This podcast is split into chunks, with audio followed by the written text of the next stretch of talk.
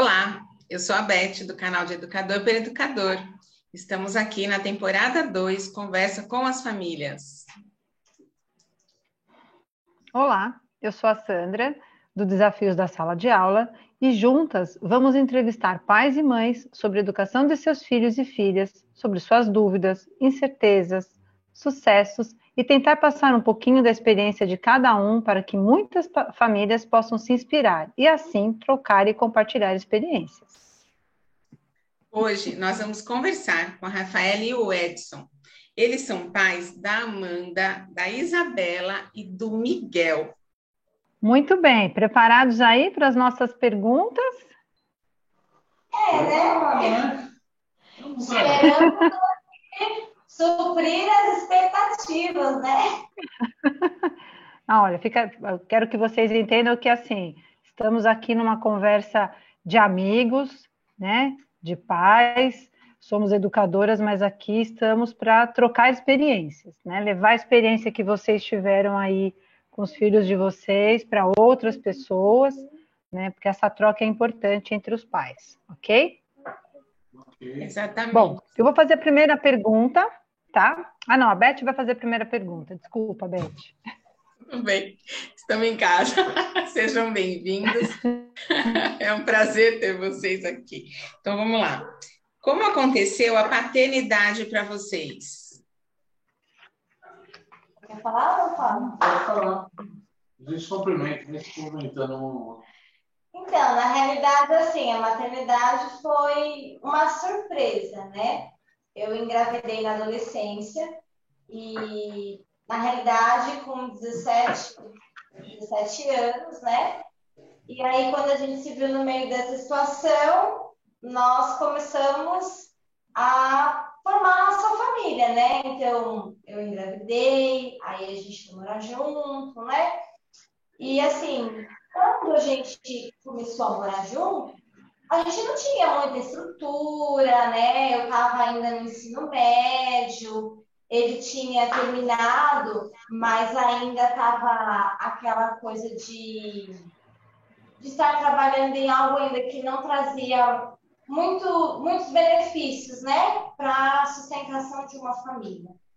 E aí, nesse meio tempo, a gente foi indo, foi indo, então veio a Amanda, depois veio a Isabela, né? E agora temos o Miguel, né? Estamos aí partindo, esse ano são 24 anos juntos, né? O ano que vem faremos 25 anos. Mas foi assim, foi uma surpresa que graças a Deus deu certo, né? Porque a gente conhece muitas pessoas que passaram por essas questões, né? E não conseguiram dar continuidade realmente numa família. Interessante, né, você contar isso, porque é, a gente sabe de tantos adolescentes que passam pela mesma história, né? então eu acho que é importante essa união que vocês tiveram para poder superar as dificuldades, né? E a gente sempre olha para trás e agradece o que a gente viveu. Agora, seria muito legal se vocês pudessem contar um pouquinho para nós, né? Como é que são esses filhos de vocês? Né? Como é que é a personalidade de cada um? Como é que eles são? Como é que vocês descreveriam? Bom, Amanda, Amanda é a mais velha, né? Ela está com fez 23 anos agora. Amanda, como é que eu vou dizer? Ela, Amanda ela é carinhosa, ela é parceira, né?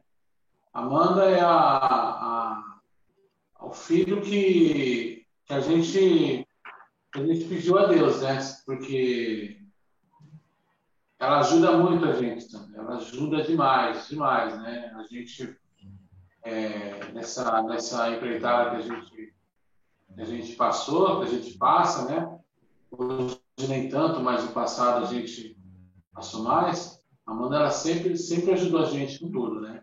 Então a Amanda, eu costumo dizer que a Amanda ela é, ela é parceira, parceira, ela é muito carinhosa né? É, ela foi que ensinou pra gente, que abriu os caminhos, né, na realidade. Você vai ser pai, mãe. É, ela foi que ensinou a gente a ir, né, porque assim, querendo ou não, a gente não tinha tantas referências, né, de pessoas que tivessem filhos ao nosso redor, né? Então, assim, a gente aprendeu com ela, né? Deu continuidade na Isabela, mas a Isabela é um pouquinho mais temperamental, né?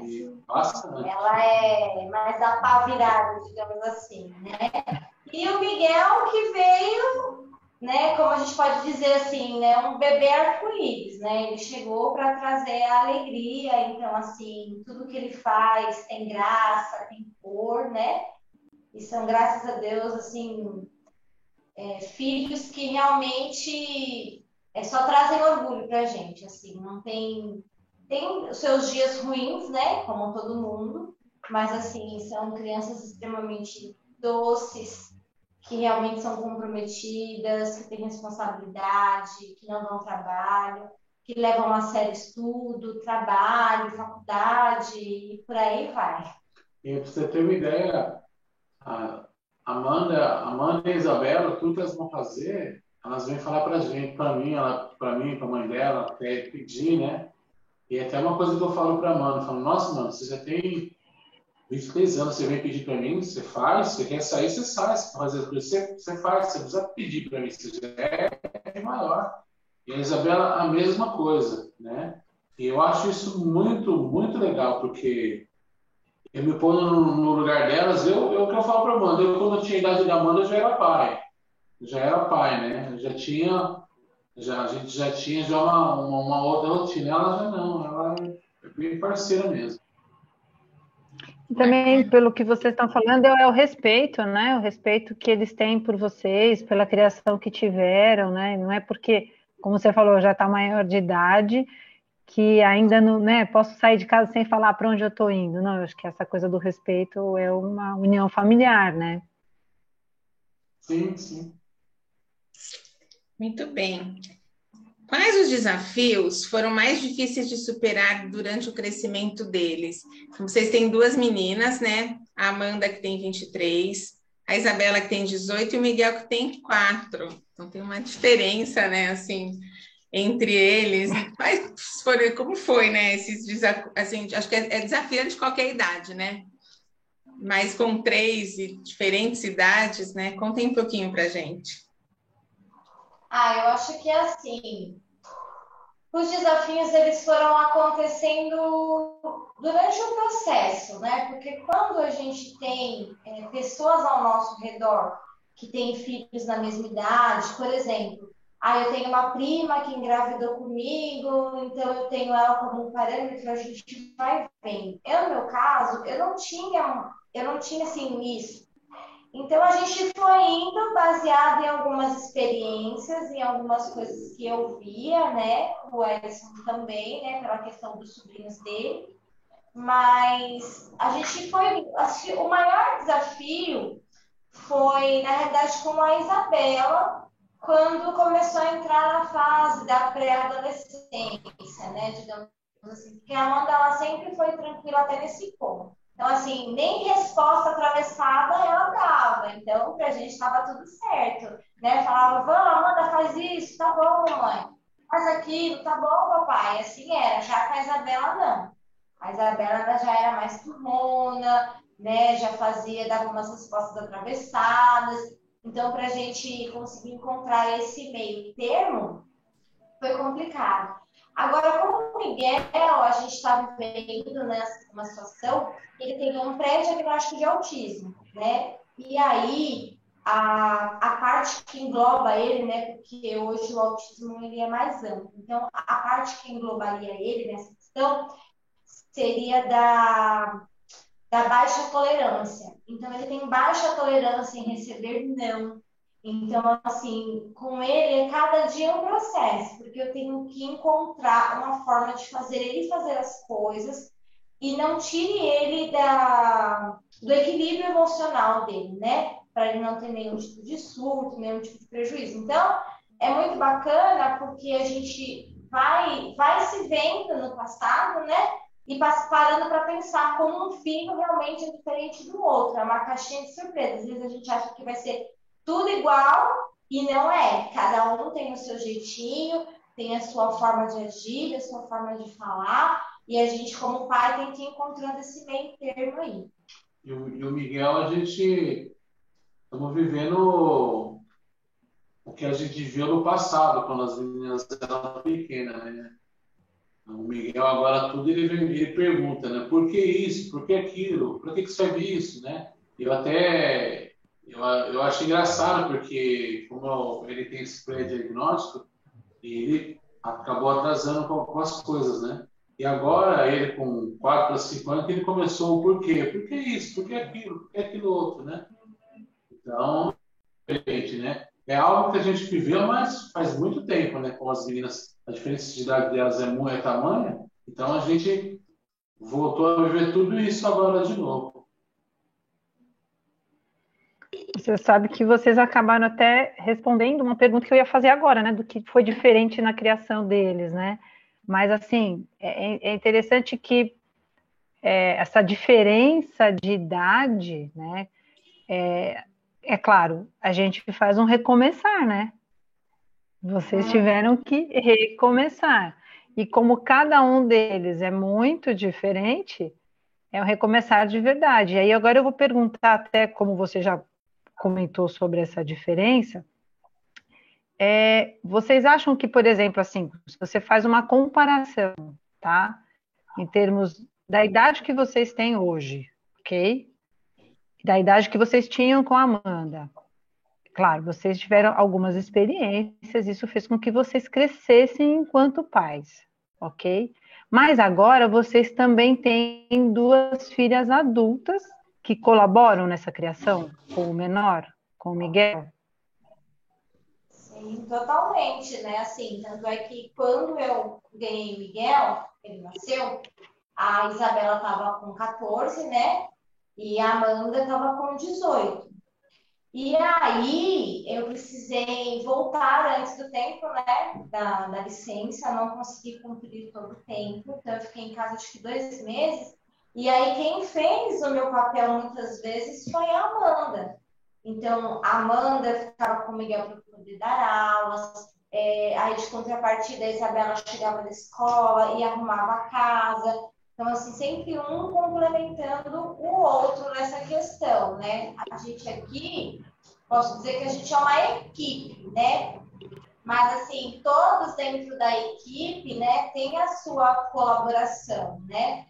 Então, por muitas vezes, elas foram aqui o nosso braço direito e esquerdo. Quando eu estava amamentando, às vezes o Edson cansado, né, precisava ir trabalhar no dia seguinte, então a Amanda represava comigo, né? Então assim, foi muito muito legal isso, assim, poder viver isso com elas, né? E poder fazer coisas que eu não fiz com elas com o Miguel, por conta da, da baixa maturidade, né? E quando a gente é pai e mãe muito novo, a gente não tem muita noção. A gente vai indo, vai fazendo, né? Mas quando a gente é mais velho, aí é diferente, né? Até a Amanda brincava comigo, falava assim: Nossa, mãe, mas você tem medo de tudo. Mas você tem medo de dar isso pro menino, você tem medo de dar aquilo pro menino. E já com elas, não. Com elas já saía do hospital, era leite, era chazinho, era água, né? E com o Miguel foi totalmente diferente. Então, assim, a participação delas realmente fez a diferença, a colaboração. Na verdade, é uma, o Miguel é uma criação coletiva, né? Sim, basicamente. É o, é o, filho de todo mundo. É igual a gente, a gente arrumou um cachorro agora, o cachorro também é filho de todo mundo. Então, o Miguel e o cachorro é filho de todo mundo aqui.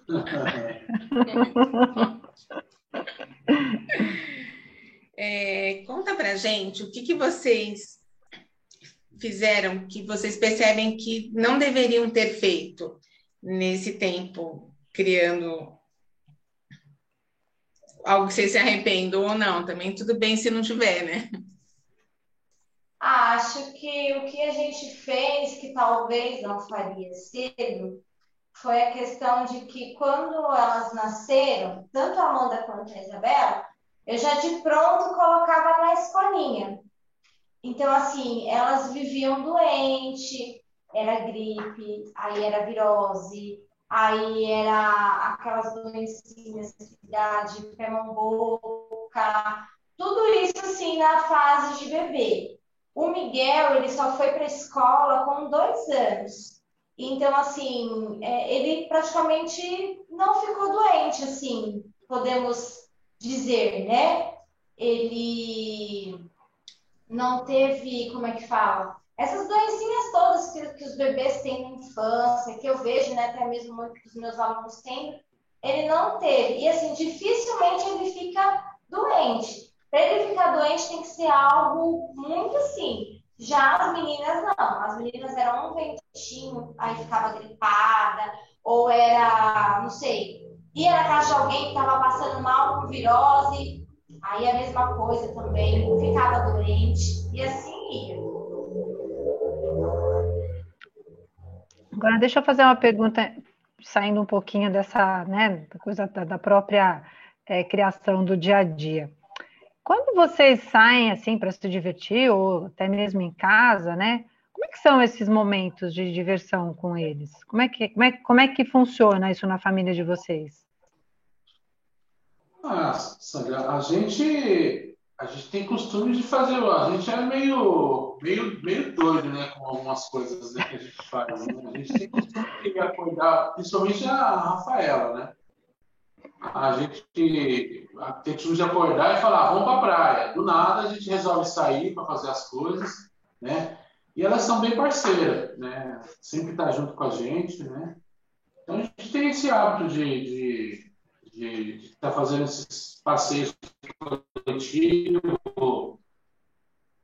É, ou senão a gente vai no shopping, é, acaba indo no shopping para passear, para dar a volta e acaba fazendo alguma coisa, né? É, a gente costuma ir de vez em quando no parque, né? E sempre é raro a gente ir sozinho, tá? É raro. A maioria que a gente vai é sempre com eles, né? É uma, uma coisa que é engraçada é que é assim, né? A gente tinha dois carros. Então tinha o meu carro, que era o carro de trabalho, e o carro dele, que era o carro de trabalho dele e de passeio da família, né? E aí a gente vendeu esse outro carro, que era maior, e ficamos só com o carro pequeno. E aí, né, os cinco dentro de um carro pequeno, parece o Fusquinha do palhaço. Mas assim, todo mundo quer ir. Se a gente vai na esquina, elas querem ir junto.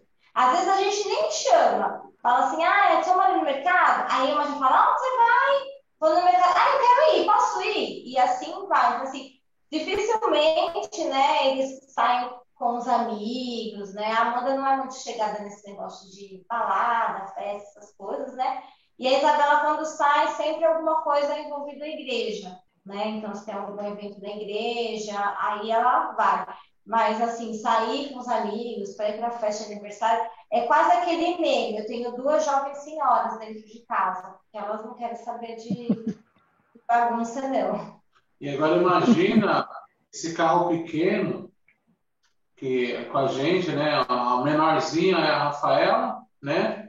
E o cachorro agora parece que vai, vai começar a participar também do passeio. O cachorro é um bobo.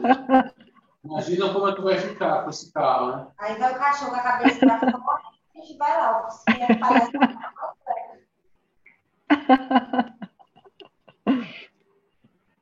Muito bem, muito bem.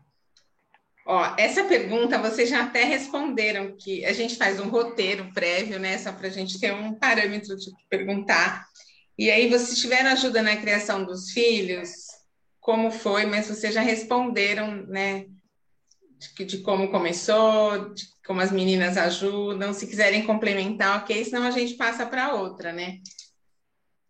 Não, só para falar que assim, ajuda a gente, né? Como a gente já falou, praticamente não teve, né? Porque quando eu ganhei a Amanda, infelizmente minha mãe faleceu meses depois, né? Então, assim, eu tive muito, muito pouco essa questão de ajuda, né? Mas eu acredito que tudo isso faz parte do propósito de Deus. Por quê? Eu costumo falar, se a minha mãe tivesse viva, a Amanda não teria sido minha filha ela teria sido filha da Vitória. Entendeu? Porque assim, todo, todo jovem, ele tende a se apoiar muito nos pais. Então, a partir do momento que eu não tive esse apoio, eu tive que me virar, eu tive que aprender a fazer coisas que eu não sabia. E para ajudar ainda né, na minha questão, eu sou a irmã caçula de irmãs muito mais velhas do que eu. Tipo assim, Miguel e Isabela. É quase essa diferença de idade. Então, o que acontece? Nem eu fazia as coisas dentro de casa. Então, não sabia fazer um arroz. Nunca tinha pego uma criança no colo direito, porque ninguém na família tinha. Minha sobrinha tinha que um aninho, mas pouco eu tive contato com ela, né? Porque não morava próximo, morava longe. Então, assim, em parte, eu acredito que tudo isso foi realmente um propósito de Deus. Deus permitiu que a minha mãe visse, né, a Amanda, tivesse aquele momento, né, do coruja e tudo, mas o propósito era outro. E aí, assim, eu me, me descobri, né, assim, algo que eu não esperava, né, porque eu não esperava formar uma família, né, que nem quando eu engravidei, o Wesley falou isso, a gente tem risada hoje. Quando eu engravidei da Amanda, ele falou assim: ah, vamos casar. Aí eu virei para ele e falei assim: eu não vou casar, não, porque se não der certo, vai dar mais trabalho para separar do que eu ficar casada com você. A gente é muito novo, não sabe o que vai acontecer. Então, assim, e, e, esse, e tudo isso levou o quê? A gente já está aí já há 25 anos, né? Então, acredito que tudo realmente foi um grande propósito de Deus para que hoje nós estivéssemos aqui com essa família linda. Eu acredito também que. Eu acho que eu até já comentei isso com a Rafaela, né? É, tudo, tudo é propósito mesmo, porque ela, mimada do jeito que ela era, né? Eu lembro que no, no começo, é, ela ganhou neném, ela foi lá para casa da, na, da minha finada sogra, né? Ficou, ficou lá acho um mês, dois meses lá né, com ela. Eu acredito que se minha, minha sogra tivesse, tivesse viva hoje, talvez também a gente nem juntos estaríamos, né? Porque, como ela mesma falou, né? Talvez a Amanda não seria nem, nem nossa, nossa filha, porque é avó coruja, né? E talvez, talvez a gente também nem estaria junto hoje, né? Porque tudo que ia acontecer seria vou para casa da minha mãe, né? E é isso. É, eu acho bem importante, né? A gente, eu, eu gosto muito disso nas famílias, que a, a base da família de vocês né, é Deus.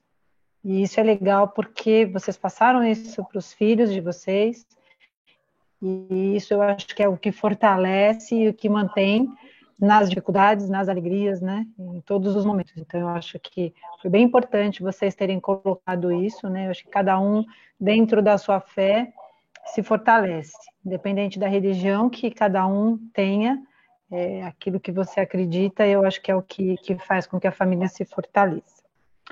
Agora, o que a gente, é, né, falando agora um pouquinho, até porque né, nosso canal aqui é também voltado para a educação, e eu acho que é importante a gente falar um pouquinho da, desse processo estudantil deles, né?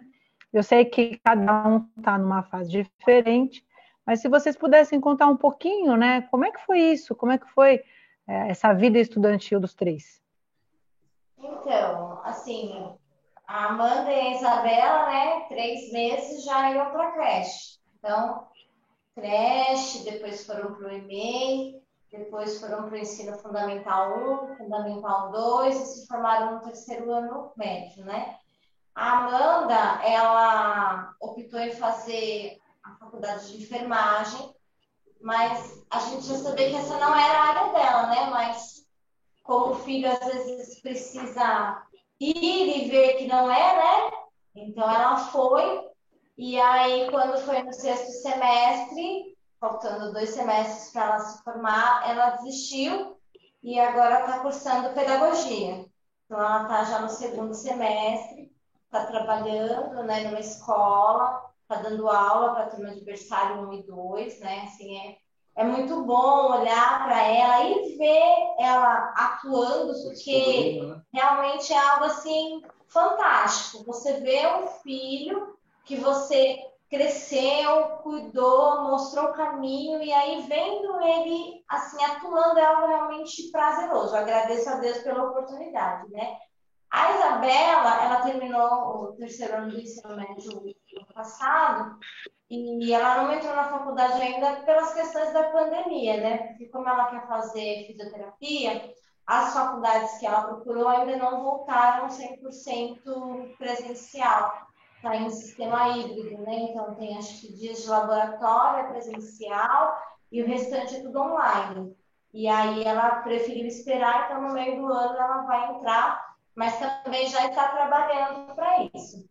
E assim, o Miguel, né, no Jardim da Infância, tá no Jardim 2, né? Tá começando a, a carreira dele, né? Mas assim, uma coisa que eu acho muito legal é que com o tempo a gente vai vendo que algumas coisas que a gente acha que é não são, né? É, eu antes via as minhas filhas no Enem, e aí assim, eu via que elas brincavam, que elas descobriam as coisas, eu falava assim, nossa, mas essas crianças não vão aprender a ler. E aí depois você percebe o quão importante é essa fase do jardim da infância, do descobrir, do compartilhar com os amigos, que realmente é um momento precioso. E ele tem vivido isso, né? E tem feito, assim, muita diferença a escola na vida dele, né? Principalmente pela, pelo problema né, que ele demanda. Então, estar na escola, estar desfrutando deste momento, realmente é algo que tem feito a diferença. Então, assim, o Miguel é uma criança de 4 anos que reconhece a letra do nome dele, sabe qual é a letra uma criança de quatro anos que sabe o lado direito e esquerdo. Não me pergunte quem ensinou isso para ele. Bailarino, jogador de futebol, já fez o seu primeiro espetáculo no teatro, na escolinha, sem Globo Mal. Então, estamos caminhando aí, né? Podendo aperfeiçoar com ele coisas que a gente não dava tanta importância né, nas fases das meninas e podendo ver realmente a importância disso e vivendo com ele, apoiando incentivando ele nesse pequeno passo. Muito, muito, muito bom. Agora, conta pra gente, é, vamos falar com vocês dois, assim, né? Como que vocês, é, casal, como que vocês se colaboram na criação deles? É, a gente é uma a gente é uma equipe, né? Eu vejo, né, que uma hora, uma hora eu, eu faço. Como é que eu vou explicar? Uma hora eu estou à frente de alguma coisa, outra hora a Rafaela está à frente, está fazendo, né? É, por exemplo, tem dia que é, eu, eu faço a janta, tem dia que ela faz a janta, tem dia que eu arrumo a casa, tem dia que ela arruma a casa, tem essas coisas, né? Então a gente se ajuda, se, se completa aqui em casa, né? E a gente sempre se conversa. Então, por exemplo, tudo que a gente vai fazer, a gente senta, conversa, olha, é, eu achei que a Amanda teve uma atitude que não foi legal. O que você acha? Ah, eu também achei. Então, vamos chamar e conversar e levar ela a entender o que ela fez de errado, o que poderia ter melhorado. Ou então, às vezes, ele fala assim: ah, a Isabela é, deixou de cumprir tal tarefa dentro de casa, conversa com ela. Aí eu falo: não, então, mas vamos olhar pelo outro lado, né? Hoje ela não cumpriu uma tarefa porque ela ficou até mais tarde no trabalho, né? Precisou fazer outras coisas, mas amanhã ela vai fazer, né? Então a gente, como equipe, vamos ajudar ela também. Então a gente sempre conversa, né? antes de passar algumas coisas, ou de falar com ela nessa questão. Sempre um complementando o outro, entendendo o que um vê, às vezes o outro não vê, então a gente conversa para que aconteça e a gente consiga direcionar elas da melhor forma possível, né? Porque, querendo ou não, a gente não cria um filho para ficar dentro de casa, né? A gente cria um filho para o mundo, né? Então, sempre quando a gente fala nessa questão de princípios, ou de, de organização, eu sempre penso assim: amanhã eu posso não estar aqui. Como que elas vão se sair em determinada situação, né? E aí a gente sempre vai conversando e se ajudando nessas questões. Sabe que vocês ali falando, né, que é uma família, que é uma equipe, é, a gente tem uma pergunta aqui que eu acho que, que acho que a maioria dos pais acaba, né, tendo que negligenciar em algum momento, mas que é essencial para que o casal continue juntos, né? Então, assim, a nossa próxima pergunta aqui é como é que são esses momentos de vocês sem os filhos? Vocês têm, assim, momentos só vocês? é bem disputado, porque como eu falei para vocês, né? Assim, a gente fala, ah, a gente vai ali, e aí, ah, mas eu quero ir também. Então, o que acontece? Quando a gente precisa de um tempo só, aí eu chego e falo com a Amanda. Amanda, estou precisando ter um tempo com seu pai. Então, você está na organização da casa, né? Fica aí com a Isabela, com o Miguel, arruma janta, pede pizza, que eu estou saindo com seu pai. Aí, quando a gente vai sair, que a Isabela escuta, aí ela já fala: Não, o pai e a mãe vão sair. Vai, vai ficar todo mundo em casa aqui. Vamos pedir pizza, vamos ver um filme. Olha, eu vi um, um, uma série nova agora, vamos lá olhar e assim vai. Então, porque é, tempo livre mesmo, se deixar, a gente não tem, né? Então a gente tem que, né, procurar as brechas aí para. Muito bem. E qual é a receita de sucesso? Ah, eu acho que a receita de sucesso na criação dos nossos filhos e da nossa família no geral só tem uma, é Deus.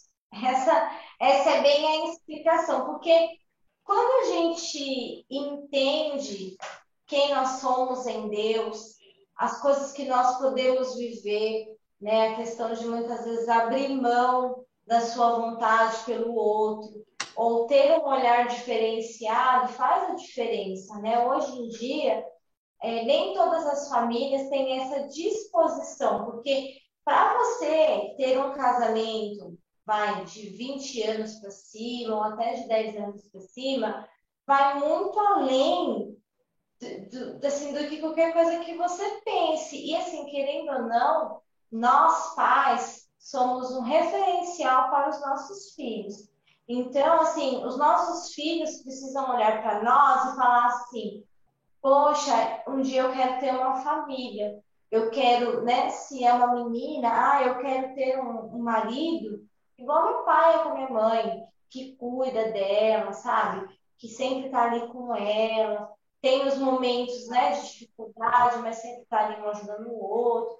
Se é um menino, nossa, eu quero ter uma esposa bacana, igual minha mãe né, que está ali auxiliando meu pai. Então, hoje em dia é difícil a gente ver famílias, né, pessoas que, que tenham essa disposição de abrir mão do seu ego. Então, assim, a nossa, a nossa caminhada em Cristo nos ensinou muitas coisas que a gente nunca tinha visto um filho, né? Assim, eu venho de uma família onde meu pai tinha muitas dificuldades de relacionamento com a minha mãe, né? E uma questão vai puxando a outra, aí quando você vê, aí é problema de alcoolismo, é problema de traição, né? E não só no casamento deles, mas como de muitas pessoas que a gente conhece também, não só do passado, mas de hoje em dia. Então, assim, eu acredito que quando você entende as coisas da maneira correta, você consegue seguir e trilhar um caminho. E aí, quando você entra nesse caminho, não tem como dar errado. Vai ser só sucesso. Acho que é isso. Perfeito. Perfeito. Da um, na verdade, acho que os casais acabam encontrando a sua receita de sucesso, e é isso que a gente quer passar para as outras famílias também. A gente vai ouvir muitas famílias durante essa temporada, e eu acho que é legal essa troca, de verdade, né? Independente daquilo que cada um acredite, eu acho que é, isso é super importante. Agora a gente chegou no momento aqui que a gente chama de bate-bola, tá? Esse não teve script antes, ok? Então, vão, a gente vai fazer algumas perguntas e aí vocês vão responder uma palavra só para definir o que a gente vai perguntar, ok? Tudo bem? Paternidade e maternidade em uma palavra. Amor. Vida. Se vocês fossem escrever um livro ou um filme sobre maternidade e paternidade, que título teria? Como abrir mão do seu eu para formar um outro eu? Boa pergunta. Boa pergunta. Seria seu livro, uma boa pergunta. É. Vou ficar devendo. Fica com esse mesmo? Quer ficar com esse título mesmo? É isso. Boa pergunta. então vamos lá, vamos para a próxima. Desenhos ou filmes que mais marcaram a vida dos filhos de vocês? Começa? Bom, então eu vou falar de um, ele fala do outro e eu falo do outro. Ó. Da Amanda foi o Lilo Stitch. Ela é apaixonada por aquele bichinho Stitch. A Isabela, ela, ela gostava muito de ver aquele, o George lá, o Rei da Floresta. E o Miguel, assim como toda criança de 4 anos, né? Tá na vibe dos dinossauros. Então, o negócio dele é Jurassic Park. É a Adoro. série, é o filme, é tudo que tiver dinossauro, tá lá o Miguel. Muito bem. É uma frase que vocês gostam de ouvir dos filhos, das meninas e do menino. Aí, O Miguel, ele, ele fala muito que ele, ele ama, né? Papai, te amo. As meninas. A Amanda, eu acho que é a mesma, né? A Amanda falava muito isso, a Isabela também. Papai, eu te amo. Aí a gente fala para todo mundo aqui em casa, assim, né? Porque o Miguel ele fala te amo, né? Ele não fala te amo ainda. Aí ele fala, mamãe, mamãe, te amo, mamãe, te amo. Aí quando a gente vai falar aqui, ele fala, Isabela, te amo.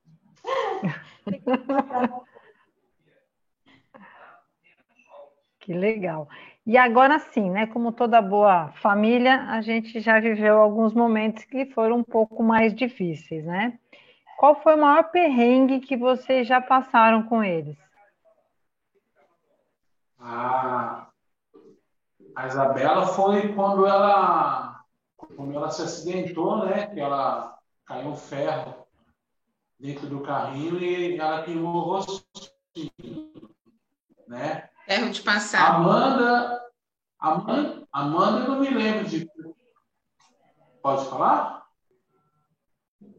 Amanda, eu não me lembro de ter passado o perrengue com a Amanda. E o Miguel também não. Foi mais com a Isabela mesmo que a gente passou o perrengue, né? Eu lembro. É, Eu acho que é mais marcante mesmo foi a, a Isabela nessa questão, né? Que ela com meses Nove Eu meses. tava passando roupa e aí o ferro, a Amanda brincando, correndo, né? Bateu na tábua e aí o ferro voou para ela, né? Mas graças a Deus hoje nem é perceptível, né? O Miguel, acho que o perrengue que a gente passou com ele, podemos dizer assim, né? Foi quando a gente recebeu um pré-diagnóstico, né, de que ele poderia ter autismo, né, e aí a gente sem muita informação, assim como muitos pais, né, então acho que esse foi um, um dos perrengues, mas assim, graças a Deus, hoje a gente já não, não pensa mais assim como um perrengue. E a Amanda, ela tinha alergia a corante vermelho. Então, assim, toda vez que ela comia salsicha, aí ligavam na escola que ela estava passando mal. Então, esse é perrengues dela, né? Ele tinha que correr, buscar, mas graças a Deus nada tão grave. Muito bem. Estamos chegando quase no final aqui da nossa, da nossa conversa. E eu queria saber se vocês já utilizaram serviços de profissionais né, nessa educação da criança, se vocês precisaram de outras pessoas, mas aí falando de profissionais para ajudar vocês. Ah, na realidade, com elas, é, com a Amanda, não. Com a Isabela, nós descobrimos quando ela entrou no primeiro ano que ela tinha, uma, ela tinha um problema no processamento auditivo central. Então, ela precisou de uma, um auxílio da psicopedagoga e de uma psicóloga, né, para poder dar continuidade nesse processo de aprendizagem. E o Miguel, que hoje faz as terapias, né, com o fono, com a psico, com a TO, com o de educação física, né? Então, a gente tem hoje esse, assim, vamos dizer que com o Miguel foi a chave de ouro, né?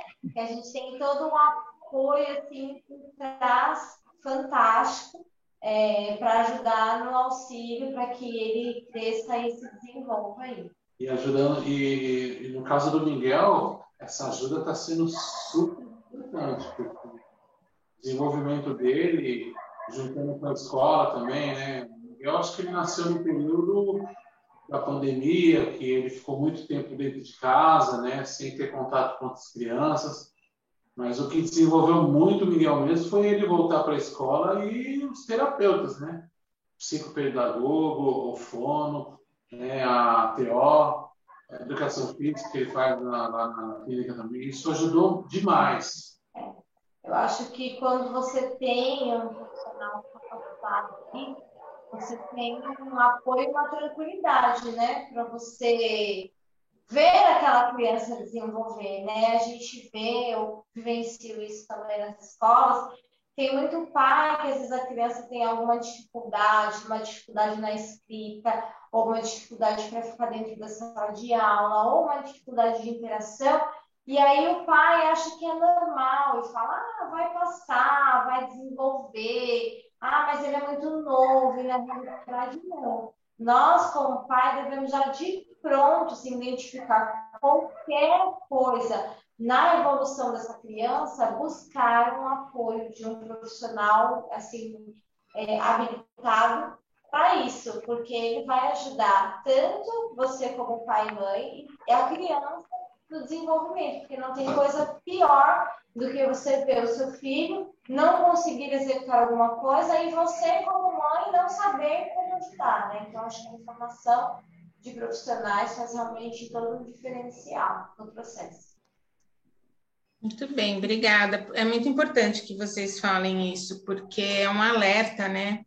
A gente percebe e vê muita criança sofrendo, sendo discriminada dentro da escola, às vezes com questões muito pequenas e que poderiam estar é, ter uma infância na escola feliz, né? Eu defendo muito essa ideia de que a criança ou adolescente tem que ser feliz na escola, né? E não sofrer. Então, acho que é bem, bem importante. Só para complementar, eu passei assim esse processo com a Isabela até o terceiro ano do ensino médio, né? Então, assim, é, a gente, como pai, às vezes não sabe como trabalhar essas questões. Então, a Isabela teve problema de ansiedade, porque é, na, no online, né, às vezes o professor passava uma prova, um trabalho que ela não conseguia entender devido ao problema. E às vezes o professor não conseguia mandar é, já de pronto, né? A prova ou o trabalho com um enunciado diferenciado para que ela pudesse entender. Então, isso gerava um transtorno muito grande para ela, já sendo uma adolescente de 17 anos, né? E vendo a questão do Miguel, é, o Miguel, ele era uma criança, ele é uma criança normal, mas, por exemplo, ele não tinha nada que eu olhasse para ele e falasse assim, ah, ele tem um pré-diagnóstico de autismo. Que eu sou professora e trabalho com crianças, né? Que têm essas, essas dificuldades.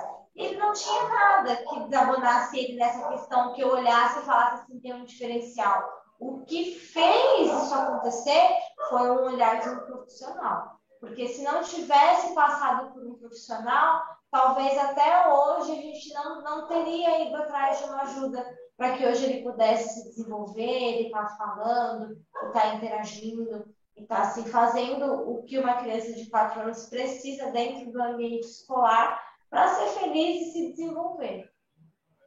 Muito bom, perfeito. Então, assim, você, na verdade, você, vocês é, percebem né, que o profissional fez a diferença na vida dele e na vida de vocês. Eu acho que isso é o mais importante. A gente perceber que, mesmo que seja difícil um pré-diagnóstico, né, no caso dele, existe maneiras de que ele se desenvolva saudavelmente e que vocês consigam também ter tranquilidade para confiar nesses profissionais. Acho que isso é um recado muito importante. E falando em recado, a gente chega aqui na nossa última nossa última pergunta, última fala, né? Que é, nós, a gente gostaria que vocês deixassem aqui uma mensagem para os pais, né? Que mensagem vocês deixariam aqui para os nossos pais que vão assistir, também vão participar como vocês desse bate-papo? Ah, eu acho que o recado é assim: tenha um olhar de amor para o seu filho ou para sua filha. Tenha um olhar de empatia para o seu filho e para sua filha, né? Olhe para ele e tente entender qual é a necessidade dele, né? Porque eu vi esses dias na televisão de um caso que eu acredito que vocês devem ter acompanhado também, de um menino que esfaqueou a amiga por trás, né?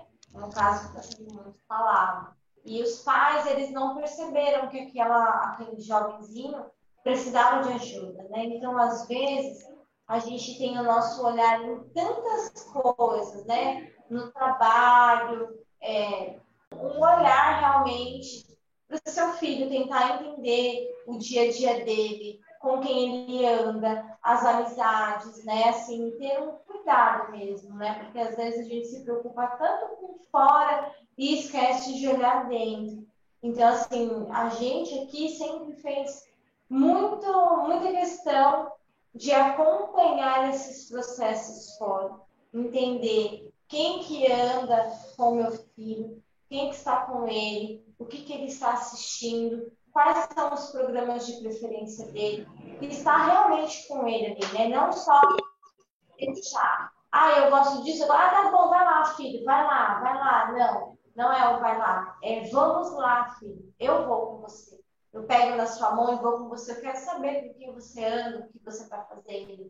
Né? Eu tenho certeza que vai fazer a diferença, porque se em algum momento dessa trajetória ele precisar de socorro, você, como pai e mãe, vai ser a primeira pessoa que vai estar lá e vai ver e vai conseguir ajudar o seu filho.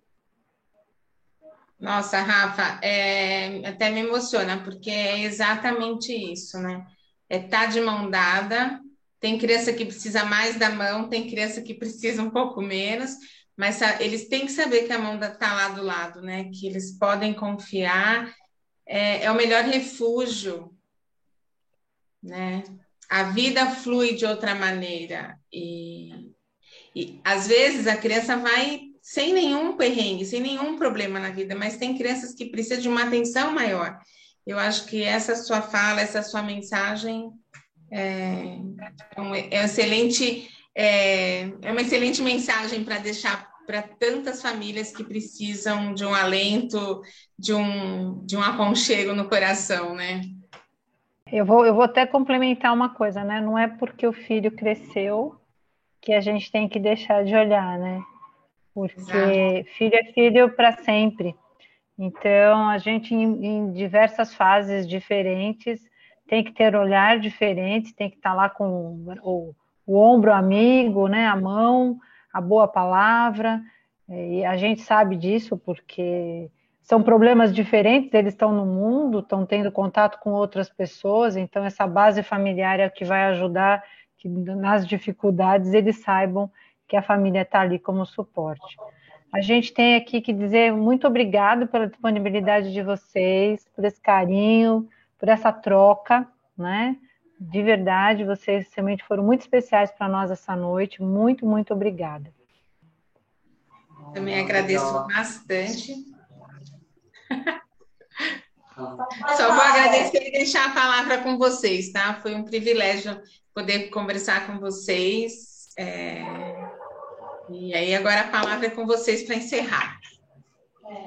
Não, eu também queria agradecer pelo, pelo convite, Beth, né? Prazer voltar a falar com você. Fazia tempo que a gente não se falava, né? Verdade. E a Sandra, vou repetir para ela o que eu falei para ela, acho que há 10 vezes atrás, né? Para mim é sempre um prazer estar com você, estar com a sua família. É, eu tenho vocês como a minha família, né? É, e é isso. Só, só agradecer. Só. É verdade, para nós sempre é uma oportunidade e um privilégio, né? De poder compartilhar com vocês, né? Que acompanharam bastante da nossa história, do nosso processo, né, desde o começo. Então, para a gente realmente é um privilégio estar aqui hoje, né, falando de pais, educadores para pais e educadores também, poder colaborar com esse trabalho e esse projeto lindo que vocês estão fazendo aí. A gente só deseja sucesso e que cresça cada dia mais, né? Que as oportunidades elas aconteçam e apareçam e que vocês possam crescer aí um dia mais aí. Obrigada. Obrigada. Grande beijo para vocês. Muito obrigada. Obrigada.